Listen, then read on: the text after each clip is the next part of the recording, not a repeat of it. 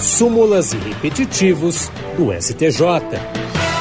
E hoje vamos falar sobre recurso repetitivo. A primeira sessão do Superior Tribunal de Justiça definiu que o imposto sobre circulação de mercadorias e serviços compõe a base de cálculo do imposto sobre a renda das pessoas jurídicas e da contribuição social sobre o lucro líquido, quando apurados na sistemática do lucro presumido.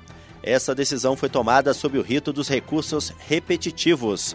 Isso significa que ela vai orientar os demais tribunais do país quando julgarem casos com idêntica questão. Agora poderão voltar a tramitar todos os processos individuais ou coletivos que, por tratarem da mesma matéria, estavam com tramitação suspensa à espera desse julgamento.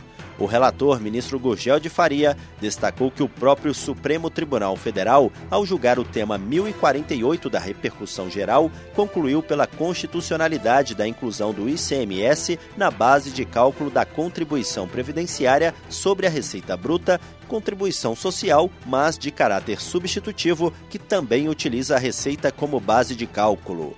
O ministro também ressaltou outro precedente da Corte Suprema, o tema 69, na qual o entendimento foi de que esse não seria aplicável às hipóteses em que se oferecesse benefício fiscal ao contribuinte, ou seja, não se aplicaria quando houvesse facultatividade quanto ao regime da tributação, exatamente o que acontece no caso dos autos.